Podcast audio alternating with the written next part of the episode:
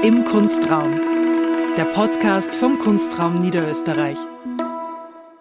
Herzlich willkommen bei einer neuen Folge von Im Kunstraum. Tja, warum sollte uns das Schicksal bessere Karten zuteilen als allen anderen Teenagern dieser Welt? Wir planten noch bevor von aufregender Impflogistik und allerlei Mutanten die Rede war, in diesem Jahr eine Performance-Reihe, um den 16. Geburtstag des Kunstraums feierlich zu begehen. Alles unter dem Motto Sweet 16. Mit dem verlängerten Osterlockdown wurde uns allerdings ein Strich durch die Rechnung gemacht. Das erste Projekt dieser geplanten Jubiläumsreihe, Fanny Futterknechts Power to the Unspoken, Echoes of Resistance, fiel Zumindest in der Pre-Lockdown-Letzt-Version, das war eine Installation, die performativ aktiviert werden sollte, den erneuten Kontaktbeschränkungen und der Schließung der Ausstellungsräume zum Opfer. Wie also auch all die anderen Teenager, die vielleicht schon ihren zweiten Geburtstag nun im Lockdown feiern mussten, erging es uns auch nicht wirklich besser. In einem Gespräch mit Fanny Futterknecht sagte sie zu mir, noch einmal über das Projekt zu sprechen, es zumindest mit den Mitteln unserer Sprache zu behandeln würde ihr und ihren Kolleginnen vielleicht Closure bringen, also einen Abschluss, auch im emotionalen Sinne. Aus der geplanten Performance wurde in der Vorbereitung eine installative Variante und nun, da die Türen geschlossen waren, ein Video, das wir Ihnen auch nicht vorenthalten werden. Einen Termin für ein Screening im Kunstraum Niederösterreich kommunizieren wir, wenn Veranstaltungen wieder etwas planbarer werden.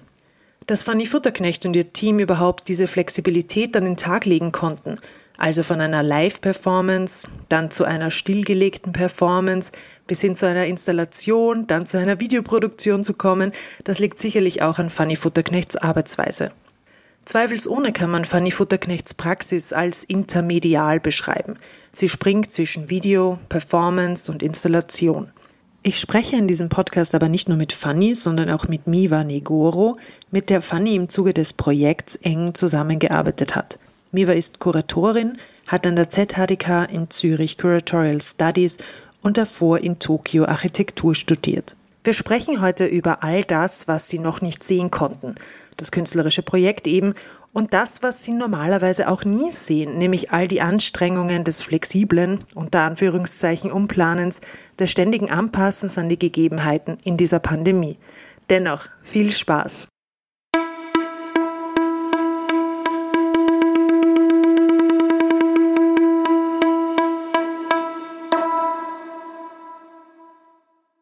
Hi, Fanny. Hi, Miva. How are you doing? You are at Kunstraum right now. Hi. Hello, Katharina. hey, nice talking to you. I'm doing fine. A little bit uh, exhausted after this intense week of uh, planning and replanning and uh, working and recreating, but uh, actually in good in good spirit. Yeah, thank you. Yeah, I'm also very good. Um, it's a little bit like a, um, yeah, a strange feeling uh, to be in a space uh, without any yeah audience. Um, but yeah, um, thank you for uh, inviting us for this podcast. Yeah, maybe we start with giving our listeners um, some visuals of what Kunstraum Niederösterreich is looking like right now, um, so they know what we're actually talking about. As I said, you both are recording at Kunstraum Niederösterreich, and the environment of the performance that now became a video, the installation, um, is still set up. Could you describe how Kunstraum Niederösterreich looks right now, how the exhibition space um, looks right now? Wild.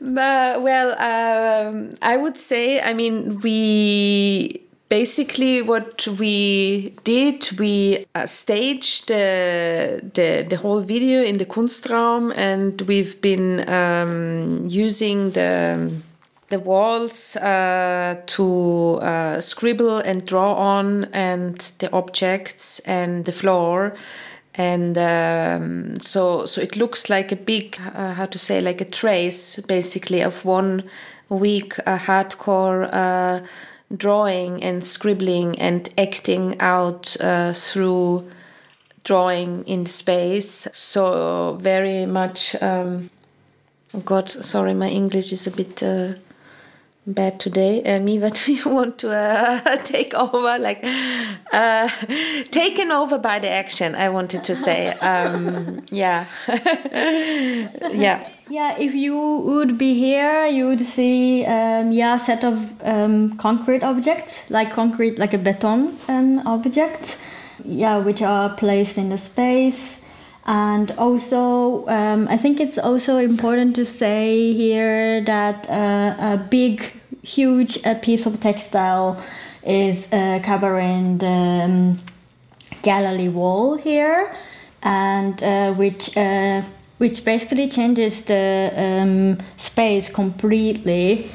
And um, as Fanny described, um, wild, a whole um, surface of the gallery wall and concrete object are filled with scribbles in like um, multiple colors and uh, also multiple lines and um, it's basically kind of like like a layer of scribbles in multiple um, yeah lines and arcs. And it's very very loud gesture and for our listeners to understand, is it all um, abstract scribbles or do the do the scribbles get figurative at some point? It, it's all abstract. I mean, the idea was to scribble according to different intentions, to basically uh, transcribe the different intentions, uh, like the performers were doing um, we're acting out. So it's completely abstract, but it started with, let's say, more soft, uh, subtle, fine, uh, abstract line drawings um, to then more like uh, intensified, thicker, stronger, uh, more vivid colored uh, strokes, basically, and also um, from very uh, like slower movements to very uh, like hectic, speedy, um, almost like hysteric uh, kind of moving through the space. So in the end, it's all abstract, though I have to say, through this accumulation of this like endless amount of lines, you really start to see also in some parts um, uh, figurative motives actually uh, somehow because one corner maybe is more intense than another corner. Um, yeah, so it's it's it's it's very irregular. Basically, this the, the space is filled with lines and strokes, but in a very irregular way. Um, yeah, more calm patches and more uh, unquiet patches, basically, um, like that. Yeah. Well, you also described that the the very architectural conditions of Kunstraum Niederösterreich, so the structure, the walls, the floors, um, became kind of the the image carrier, if so to say, of, of the scribbles. Um, how important were the specific conditions of Kunstraum Niederösterreich for the project? So, did Power to the Unspoken Echoes of Resistance, did it adapt to Kunstraum Niederösterreich or was it the other way around? Hmm. Um, I, I, I, I think it was both. I mean, uh, basically, the the idea of the scribbles or drawing in the space really requires, or or um, as part of this project, to really like kind of draw upon the the space itself, basically and not uh, on objects or surfaces attached to the space, but to really go and work and draw and imprint onto like the structure of the space. So the walls, the corners, the floor, the uh, some I don't know, uh, uh, uh, like um, no, like corner parts, um, even partly at the door. Actually, we dare to scribble at the the entrance door. Um, so it was really important to to draw upon the architecture and the space um, itself, and um, yeah, and then and the other way around. I think um, the fact that it was a Kunstraum also then in in reverse kind of informed maybe back uh, how we dealt with this act of drawing uh, somehow. So yeah. Uh, we, um, in, in, the process of developing this uh, the project, uh, me and Fanny uh, discussed a lot about what an art space represents in uh, like social context and what does it mean when you scribble on the gallery wall uh, in an art space, which is like space of yeah representation and kind of space of protection so, um, by the act of scribbling on this um, architecture of an art space, uh, is reflecting our kind of um, yeah discussion on what is this uh, social structure that we are dealing with through the act of um, uh, scribbling, which is to us act of uh, drawing, in turn uh, the act of uh, speaking. Uh, yeah, so so like Miva said, what is of course what does the art space uh, represent, and how how to deal with with that fact on the one hand, but also then within the art space to how to occupy maybe the the more unobvious places also of the space, you know, so to inhabit it in a way um, yeah where you maybe wouldn't like expect things to appear or places where you usually maybe maybe wouldn't look at also. Um, yeah i think was also part of it I wanted to follow up on on the title of the work, "Power to the Unspoken: Echoes of Resistance." I mean, I had to kind of laugh in my head before because we had so many problems with echoes and reverbs when when setting up this recording setup for the podcast. Um, so the the echo was back to haunt us in a way. But um, what what does the title mean, or to which contents does the title refer to? Why power to the unspoken, and also why echoes of resistance? I mean, uh, uh, "Power to the Unspoken" is actually a bigger um, uh, title. It's it's more the title for a project uh, with which I've been busy with for the past um, yeah year and a half already, and under the frame of this project, actually already several initiatives uh, happened. Also, uh, like an exhibition.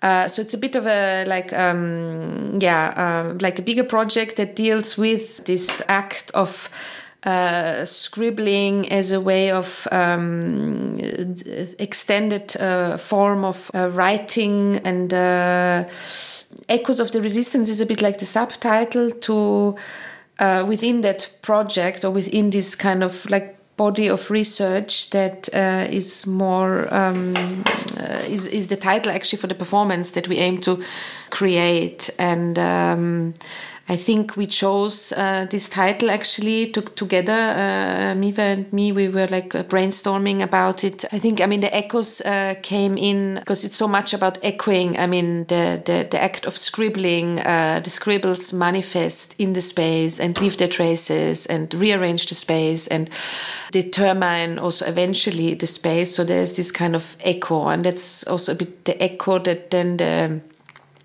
the performers would leave behind after their uh, performative acts. And then at the same time, of course, there's the, the aspect of resistance. The, the whole idea of the scribbling is that it's supposed to be an act of resistance or how to scribble yeah how to scribble as an act of resistance uh, somehow and to kind of um, how do you say uh, like to embody uh, this this act of scribbling so that's I think where um, the resistance part came in. Yeah, echoes is like a traces of what was um, before basically and it's also like accumulation of the um, countless scribbles and over again and again uh, yeah we uh, when we talked about uh, scribble um, we had an idea of um, how we can kind of analyze the act of scribble itself because it's quite um,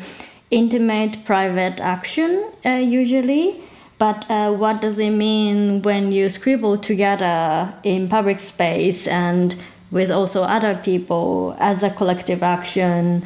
And um, yeah, as uh, Fanny uh, described, this project is in this power to the unspoken, and basically, like, yeah, I mean, um, how we can uh, kind of transcribe the unspoken or unspeakable to the visible through the act of scribbling. And um, yeah in process we also um, kind of looked at the form of protesting as well through the um, drawings so this is um, also the context of yeah i mean the, the resistance came in uh, yeah when we do scribble together uh, with others what kind of like landscape and imaginary we can create in this public uh, manifestation. I mean, it's very interesting that you um, also refer to protesting in public space because what we would normally normally associate uh, with or as the representations of a protest as such are uh, signs that are very clear, um, that use text, that have, you know, at least words like no, um, very appellative um, forms and words. And you kind of, um, kind of invert this whole concept of directly addressing by by using the unspoken or trying to find a way to represent the unspoken. Or maybe that's the question. Is is that what you're trying to achieve with the project I mean, the, the, the, the, project, anyhow, it developed out of a, a previous work which was really about uh, rhetorics and um, like used in, in context of uh, protest and demonstrations and manifestations. And, and I think um, because there is like a very specific uh, terminologies that are being used, very specific uh, language also that is like has to be very direct and clear and, and everybody quickly understands what it's supposed to, to mean. And uh, there was a process somehow in distancing yourself from this uh, very articulated and direct language and to dissolving it into something abstract, um, unreadable, uh, and un um, like away from any kind of specific uh, terminology, um, with the question mark if can this still be understood? Can uh, an intention expressed in abstract um, scribbles or in abstract uh, drawing? Uh, or a demand expressed in abstract scribbles or drawings, can it still be communicated? Will somebody still read this demand or question or signal or, or sign of protest in this like uh, abstract accumulation of, of lines and drawing? So that was a bit the question in this project. What and how can these things still be communicated or can they still be communicated? And also introducing this like personal aspect of um, like miva said uh, that scribbling is something very intimate private personal. It's not you cannot like really copy uh, somebody else's scribble. Like it has something very uh, unique. And so um, yeah, like if you would have a, a, protest with signs, you you end up like you know people that that stand for like a common.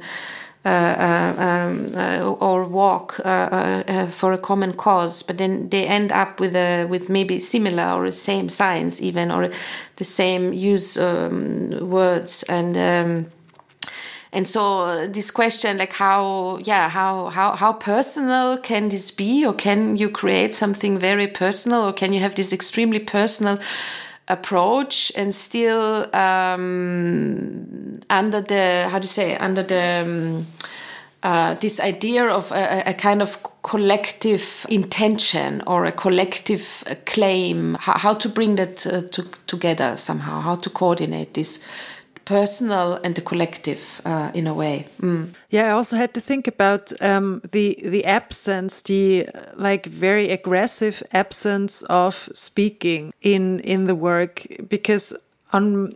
I mean, maybe I have to draw a bigger circle here. I think that for for everybody who knows a little bit of Fanny's work, at least, I think the images that one has in their heads is always performers holding up signs. So this kind of um, protest aesthetic, I think, um, is something that I would recognize with your work, Fanny. But then again, on those signs, there were often words or even small sentences. And so it feels like you know, going back to abstract scribbles or moving forward to them actually, for me sounds as a, or looks like um, a huge step. Although, of course, you didn't say bye bye to your whole aesthetics with that, but it's, it's something very, very different. And I was wondering if it, um, if it was still as appellative in a way, still communicating directly with an audience, because that's how I perceived it very much if a performer holds up a sign with one word, you feel very much addressed by, by the performance. You're drawn in in a way. It's communicating with you. Maybe. It's a, a form of communication in the absence of words, basically. But, um, but I think this addressment, what you were um, talking about, Katharina, um, uh, um, I think this is really also the core in in this project too. I mean, this direct addressment of uh, towards uh, the spectator. So entering into like a direct dialogue, um, despite the fact that there are no words. Like um, that, that's why I, uh, we worked so much also with, like with ga gazing and uh, different states of presence um, from the performers. So it's it's really always about communicating uh, something towards the other, basically. Um, but this time in a more abstract way uh, somehow. I think that's somehow uh, what we kind of trying to uh, do here. I think. I mean, with the performers, we uh, kind of tried so many ways of demonstrating through scribbles I kind of think that um, this is not like bye bye to the text or meaning, but um, uh, kind of trying to reconstruct uh, the way of communication, way of communicating um, in a group and kind of group of information, and uh, yeah, maybe negotiation with others, and yeah. And I think, I mean, you talked in the very beginning about um, like the the tension between the individual in its own specificity and the collective is one of the of one of the roots um, in terms of content um, for thinking about the unspoken in the situation that we're in at the moment. Do you think? I mean, not just in a pandemic, but um, also beyond that. Do you think that there is more that is unspoken, or um, does your interest in the unspoken um, come from even another source? Um, I mean, that's quite, uh, yeah, there, there, there are lots of answers to that, but um, I think, I mean, one way is, I mean, for sure there is there is much more in that. Uh, I mean, considering now the the the situation we are in, not just because of the pandemic. Uh, but I feel, I mean, because for me, this um, power to the unspoken is also a bit of a, um, I don't know, like a personal urge to to like express uh, something or to, to to let out a kind of uh, a big uh, silent uh, uh, scream somehow. Um, and I feel that uh, now the situation we are in, it would require a much, much bigger, louder uh, scream. I mean, I, I, I could imagine us scribbling all over uh, uh, the city. I mean, like, not just at Kunstraum, but I mean, in, in terms of like uh, urgency. Um, on the other hand, because of the pandemic, there is this weird situation of the silence that is there already anyhow this lack of communication, this lack of interaction somehow, and this lack of, of, of, dialogue at the moment.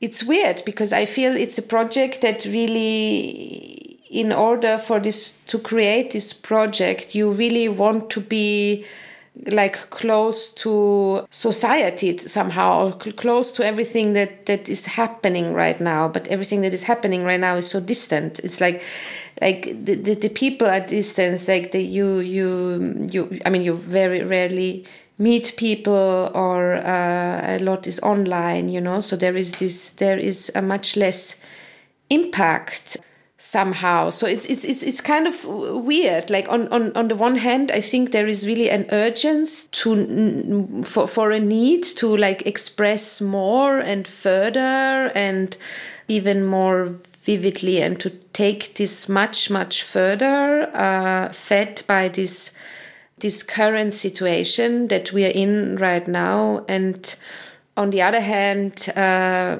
the fact that there is this current situation that we're in right now, it also takes so much away from you. It it it it makes it also harder somehow because it it um, there is this whole aspect of isolation.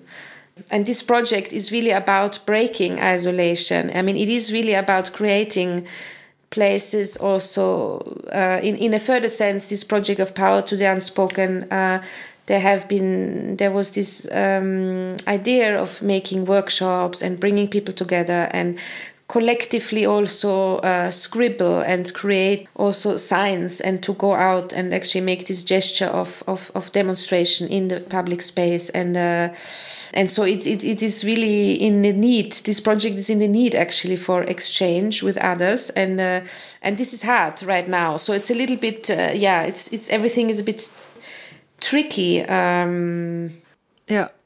Um, Fanny, what I also found funny when we talked again about the project was that also, you know, having a chat like this would give you some kind of closure. Um, that's what you said, because of course we're all grieving um, the fact that the project couldn't happen in plan A or plan B, um, let's say like this, um, as a live performance, but also as a as an installation with some live elements.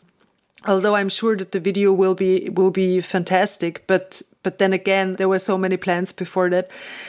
And um, I mean, closure is an interesting word because it, it means that um, one can move on also emotionally. And I really like the idea of having this podcast as some kind of um, improvised therapy for for everybody who who's involved and who is grieving um, who's grieving the project in a way. I wanted to ask you if you do you feel ready to move on or do you still want to cling to the project? Because when I googled it, um, being ready to move on apparently is one of the most important steps to actually move on. mm. Uh, I mean, I, I don't think we move on yet because we we still have uh, like another shooting outside in uh, in May actually in order to finish the video that now we are gonna do. Um, so anyhow, we are still kind of actually in the midst of uh, uh, doing it. Um, but for me, it was more maybe a closure wasn't the like the precise uh, term somehow. I think it, it was more about having the need to like exchange about it or to communicate. Just the fact that um, yeah that everything happens in the lockdown and everything happens kind of invisibly you know uh, um, somehow without anybody any witnessing of what's going on so, yeah, I think there is this need when you work so intensely on something. Uh, with a group of people like that eventually you you have a way one or the other to to articulate that also i mean e even if you can't show the work but then at least you want to articulate something about the work maybe and get some feedback it's really important um, for artists or anybody like um, working in this uh, field in, in, in the culture field you know that there is some kind of uh, yeah feedback somehow at, at some point even despite uh, lockdown and despite this um, pandemic situation i think. And so the question is more like how to find these like strategies of of, of getting yourself or, or, or, or, creating like yeah like opportunities for, for feedback and for exchange uh, and, and discourse even if maybe things don't happen so obviously or vividly like like or publicly like we are used to yeah somehow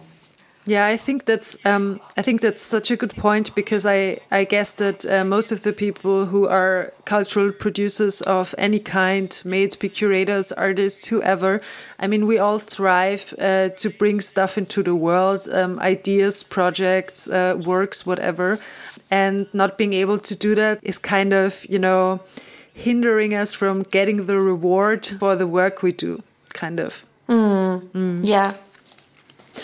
I mean, um, another, I mean, I, I, Googled some, I mean, I went to weird websites, to weird listicles about how to find closure. Um, and I found that so, I mean, Fanny, although you just said that um, this term might not be the right one for you, but I understood it more as, um, how do we round up this very specific process that we've that we've been into and um, I found it so interesting because all of those self help guides, um, they were dealing with grief mainly. And it's interesting because we are grieving something that, um, that we, that we just, it's not as easy as that we just lost something, but we, we lost something that, you know, was never there to be lost. So because the project had to be changed and changed and changed to adapt to um, different COVID measures. Um, mm. Yeah. Yeah, but uh, but the process was there. I mean, the, the, the outcome wasn't there as expected, but uh, but the work was there, and the process was there, and the energy was there, um, and invested somehow. Absolutely. Yeah. Yeah and uh, and I think it's it's really about this investment of energy and uh, and work and uh, engagement and and and um, yeah, like a certain belief into something, and then you. It needs to be. There needs to be a kind of uh, yeah, like, like like yeah, something coming back, like a kind of echo, you know, like uh, with, with something or or somebody yeah so but that that's i think it's good that we now have this opportunity also to talk about this um, actually yeah. I mean maybe it also just reaffirms um, that it is publicness that is so so central to what we're doing. And also for you know for us as we work in the field yeah, I mean, I think yes, but for, for example, today there were like a couple of uh, like friends and colleagues uh, passing uh, by just to to to witness um, like the installation and. And then I realized it's of course, um, of course, it's nice if you make a big project and then you have a lot of people to to witness and see it. Uh, but even if it's just some people that come like it, it's it's not necessarily actually the the, the quantity I, am I'm, I'm wondering if this is now public the fact that a friend that came by and saw the work.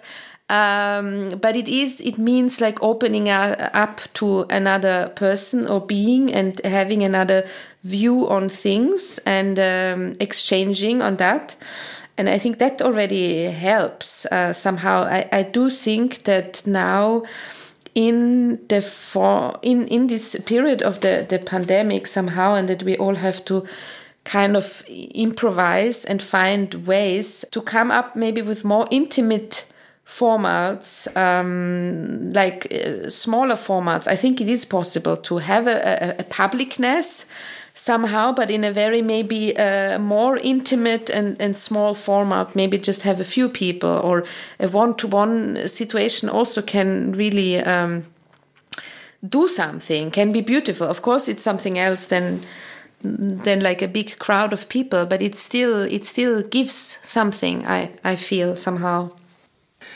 Um, there's one last question that I have. Um, and it's also the last one that will relate uh, to self help guides, hopefully also in my future. So, when I was researching the closure topic, a lot of those listicles um, said that the best thing is to devise a plan for the immediate future if you want closure for something. So I wanted to end with the question what projects are ahead for the both of you, and do you plan on collaborating uh, more in the future? Yeah, I mean, we, we are still uh, working for the video um, format, right, Fanny? yeah, yeah, yeah. That's our yeah recent future. Yeah. I mean, I think it, will really uh, because since we didn't want to make just a, a documentary of this. Uh, performance that's supposed to happen and never happened we but we decided to really make a kind of proper video more uh, filmic work uh, we we we had been uh, shooting this for quite some days we're going to have some outside shoot shots also um, in May, and then we're gonna. I mean, I'm to sit and edit, and then we will have. I mean, I think there will be still. We will still be busy with this project at least for another two months, and then hopefully can present it soon in in the Kunstraum in the form of a screening. Yeah, I mean, and once this project is concluded, maybe then I think further. um, uh, for now, I'm still trying to round it or finish it off. I'm still kind of busy with it actually, somehow. Yeah, with the video format. So yeah this i mean of course uh, the transition of this medium of this project uh, of course happens uh, due to this uh, the, yeah the current uh, situation. But um, also i really found uh, it interesting to have such a you know change of formats in one project from workshop to performance and also like installation and duration performance more like small live activation and to video. And it, this kind of like changes of the medium is uh, in general very i think interesting. And as fanny mentioned it's completely different if you make just the documentation of the live performance or you create um, the uh, film and video work and because I think this project is also about how to kind of recreate a fictional staged setting and uh, which kind of uh, which is a mixture of uh, reality and fiction. And in this part i think this transition between performance and uh, the video also reflect this kind of uh, the nature of um, medium itself and uh, also translation yeah let's say translation of yeah the the, the meaning and representation um, yeah i'm looking forward to or i'm excited to continue like conversation conversation in this kind of yeah regard I mean, in a way, also the fact that we are now working on the video, we've also a bit extended the project and the process. Also, I mean, like Miva said, I mean, we are we are translating. Like we already realized when we were filming that oh, we are still very much busy with the performance, and uh, now um, this will really be like a, a, a, film video work. We we have to approach it differently, and I think now also in the process of editing, it will be the same. So maybe needs still some additional uh, materials other things will be basically it, it will become another work. It's not i mean it is also a, a, translation but it will also become another another kind of work that we plan to do of course. So um, so yeah so i think that still takes a bit of time um, to to properly finish it uh, somehow yeah, we're looking very much forward to the video. Fanny and Miva, thank you very much for chatting with me about the project. We're also really looking forward to be able to screen the video at Kunstraum. Also, for us, the project um, hasn't ended. Um, okay, then I will say bye bye. or is there something else you wanted to add? yeah, I also just wanted to say thank you. Uh, it was nice chatting to you, Katharina. Yeah, thank you. And um, yeah, I hope we could transmit uh, vividly enough uh, the what's going on in in the space right now to you.